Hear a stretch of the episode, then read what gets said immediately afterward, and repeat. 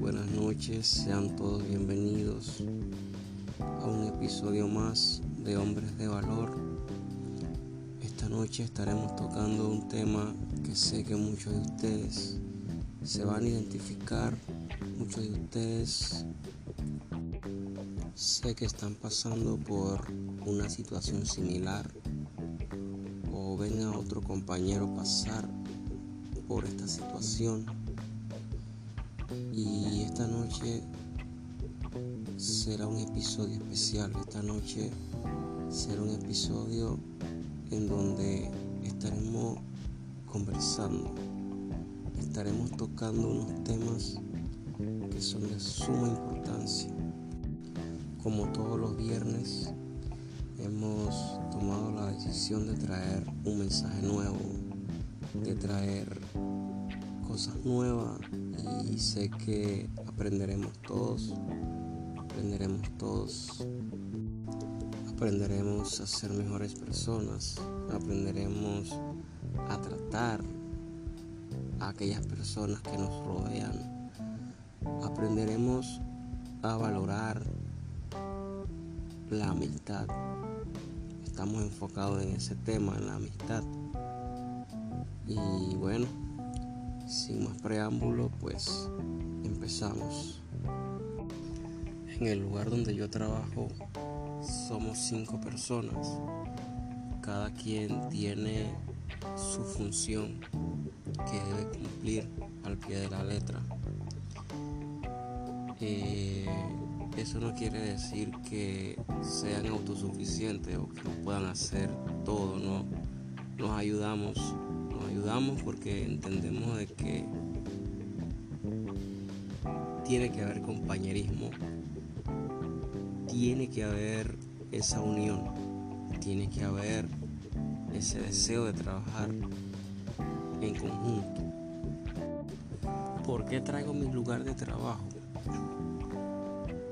Porque quiero enfocar algo, quiero enfocar el egoísmo quiero enfocar cuando la persona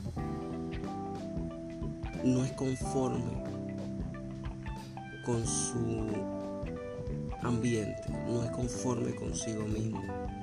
Quiero enfocar que a través de esas actitudes negativas puedes dañar a otros.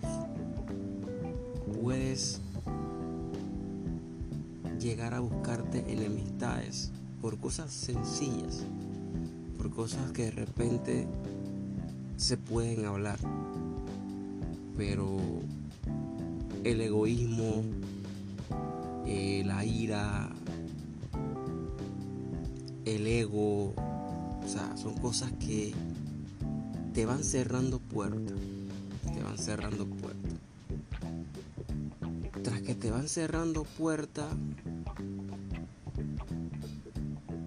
te van acorralando porque te quedas solo, te quedas solo, eh, empiezas a crearte una, una atmósfera de odio.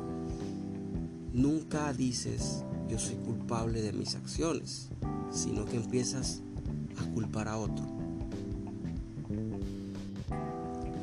Como ya les había dicho, en mi trabajo somos cinco secretaria, está el mensajero, está el que despacha la mercancía, o sea, los vendedores, y está el que busca la mercancía.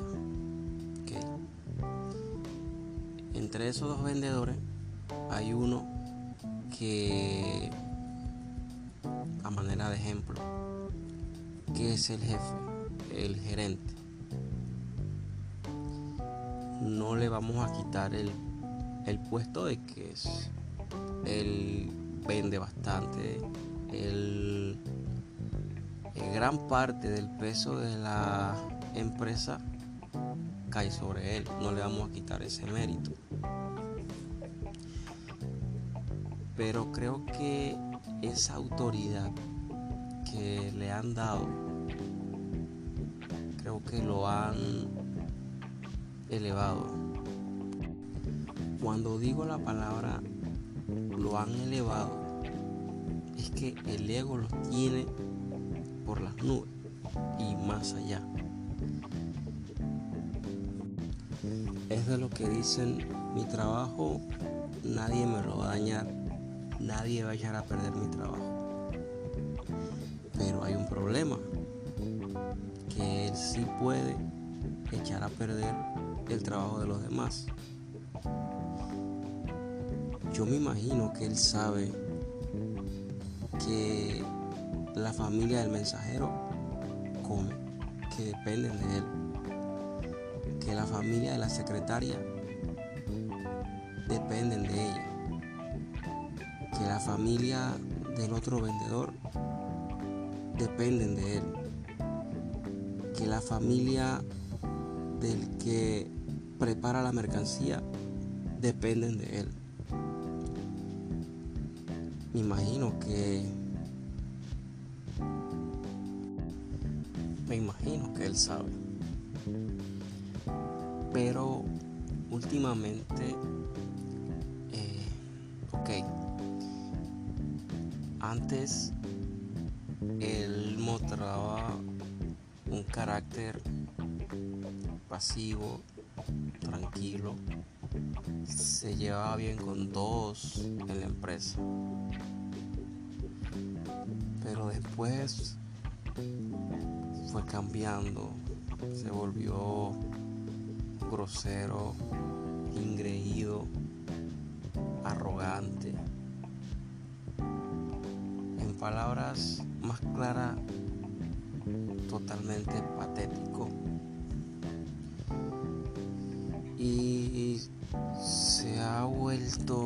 Prácticamente el trabajo se ha vuelto una odisea para todo el que está laborando. Eh, palabras eh, no se puede conversar, no te puedes reír, no puedes hacer nada porque todo le molesta.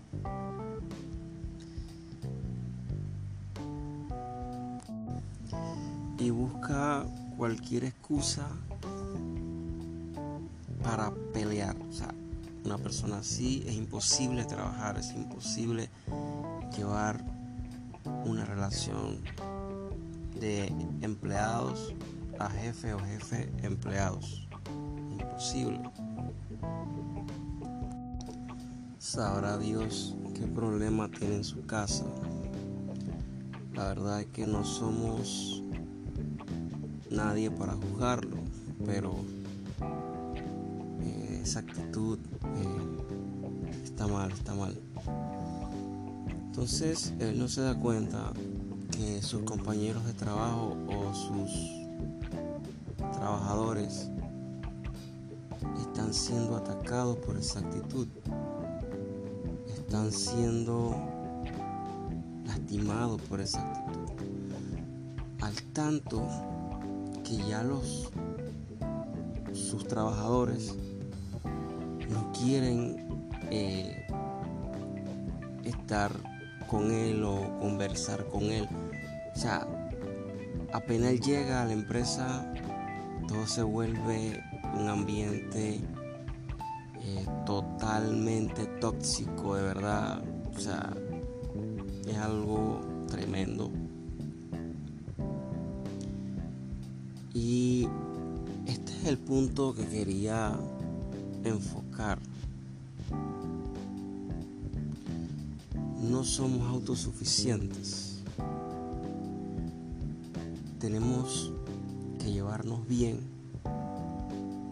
Tenemos que buscar la manera de llevar la situación. Si tenemos algún problema o algo que se haya hecho nos molestó, tenemos que tener la valentía de llamar a esa persona, fulano, ven acá, eh, mira, sucede esto, esta actitud no me gusta, eh, vamos a ver qué hacemos para cambiarla. Ok, yo entiendo de que hay personas que no se le puede hablar porque todo lo ofende, eso está clarito.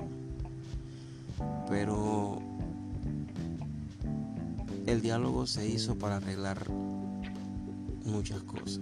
Cuando hay diálogo, hay arreglo. Si no hay diálogo, no hay arreglo. Entonces, tú no puedes permitir que tus problemas de la calle o tus problemas de la casa entren a tu lugar de trabajo y afecten a todo el que te rodea en el trabajo. Porque les digo, cuando esta persona llega al trabajo, el ambiente cambia. De un ambiente de paz y armonía a un ambiente totalmente tóxico. Entonces, puedes tener todo, pero nunca te olvides quién eras y de dónde has salido. La humildad, sobre todo, tiene que permanecer, no se puede perder. No permitas que la soberbia te transforme en algo que no eres y dañe a personas que en realidad le importas. Porque el día de mañana tú no sabes de esas personas que te rodean quién te puede ayudar. Tú no sabes de esas personas que te rodean a las cuales tú le haces daño. ¿Cuál de ellas te puede salvar la vida?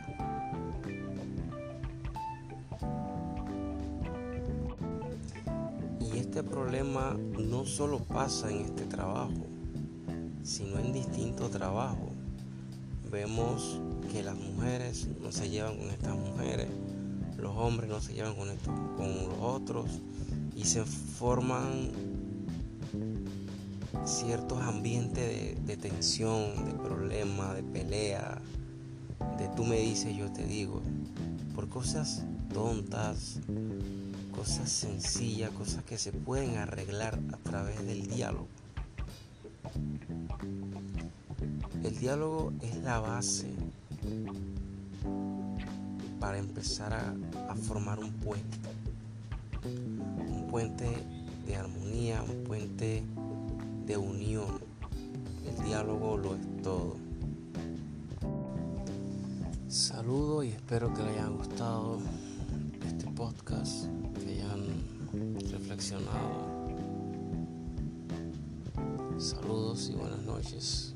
El próximo viernes tendremos otro podcast. Espero que lo pasen bien. Buen fin de semana.